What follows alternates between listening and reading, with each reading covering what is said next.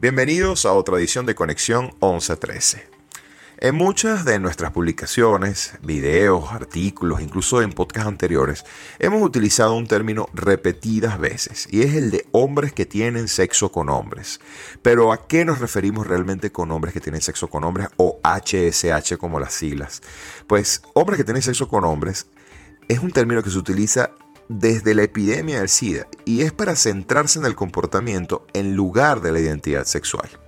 Recientemente hemos visto a partir de la viruela símica que evidentemente este término ha comenzado a extenderse y más personas lo están viendo tanto en artículos de prensa, en noticias, incluso en los mensajes de salud pública de los gobiernos.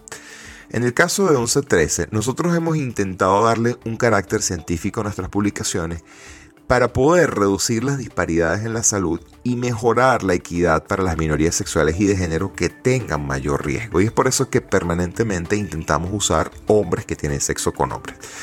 Y si bien es un término que originalmente pretendía describir el riesgo de transmisión de VIH asociado con el sexo entre dos hombres, en realidad Hombres que tienen sexo con hombres, HSH, describe un grupo diverso de comportamientos e identidades que trae consigo una red compleja de consideraciones sociales, políticas y culturales sobre cómo se usa o cómo se debe usar. Ahora, ¿por qué HSH? Pues bien, los investigadores del VIH han usado este término desde 1988 y era una forma o es una forma de describir a un tipo particular de población.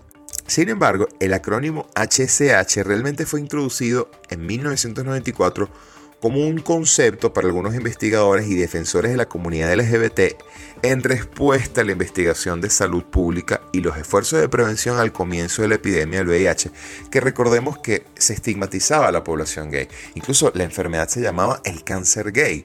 Entonces, estos esfuerzos se dirigieron casi exclusivamente a hombres en función de su identidad sexual como homosexuales.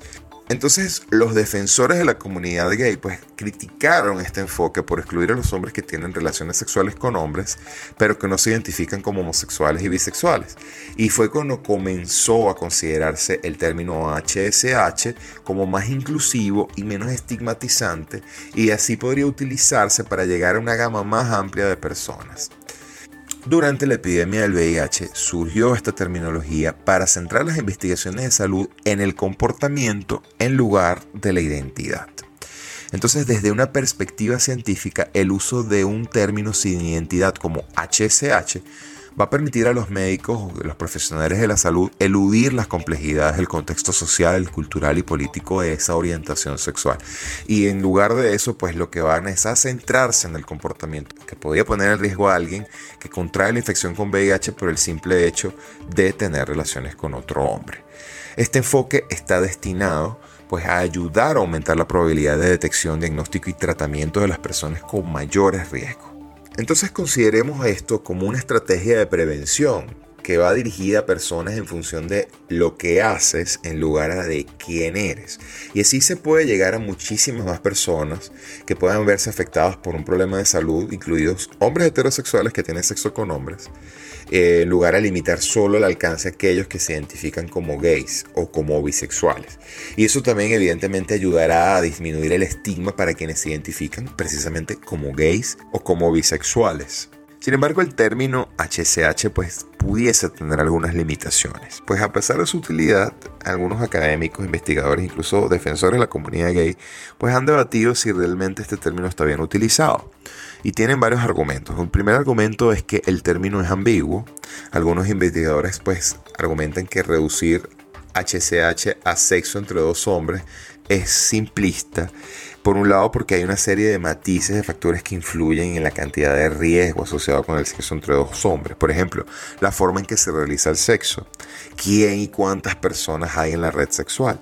Y otra cosa es la confusión acerca de la frecuencia o la fecha en la que alguien tiene relaciones sexuales para ser considerado hombre que tiene sexo con hombre.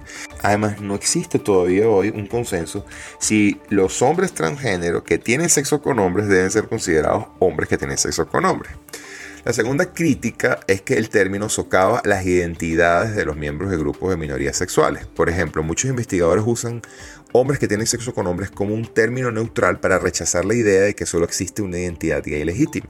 Sin embargo, algunos han criticado este término porque pareciera que borrara otras identidades sexuales como queer o de dos espíritus o amante del mismo género. Finalmente, el tercer argumento es que el término oculta las dimensiones sociales, políticas o culturales de la salud de los hombres que tienen sexo con hombres. Es decir, solamente se está hablando de hombres que tienen sexo con hombres sin evaluar cuáles son sus dimensiones socioculturales o sociopolíticas. El tema es que el término hombres que tienen sexo con hombres se basa en comportamientos tangibles que los investigadores pueden enfocar y así los esfuerzos de prevención y promoción pues serán más efectivos. Pues una de las mayores ventajas de utilizar HSH es que es un término que se basa en los comportamientos tangibles que realmente los investigadores pueden enfocar para los esfuerzos que necesitan en prevención y promoción de salud. Ya han pasado 30 años desde que el término hombres que tienen sexo con hombres se está usando. Sin embargo, se está volviendo omnipresente cada vez más en los espacios de salud, en los espacios médicos. Y esto es importantísimo porque considerando el contexto sociopolítico en el que nos encontramos y considerando además que lo que se quiere es luchar contra el estigma y la discriminación, y si comparamos ambas epidemias, la epidemia del VIH en sus inicios con en este momento la viruela símica, y hemos visto cómo los términos se están acuñando de manera que nos centremos en el comportamiento en lugar de la identidad, creo que el término hombres que tienen sexo con hombres continúa teniendo un carácter científico importante para nosotros. Así pues despedimos este programa el día de hoy, esperando que nos sintonicen en la próxima edición de Conexión 1113.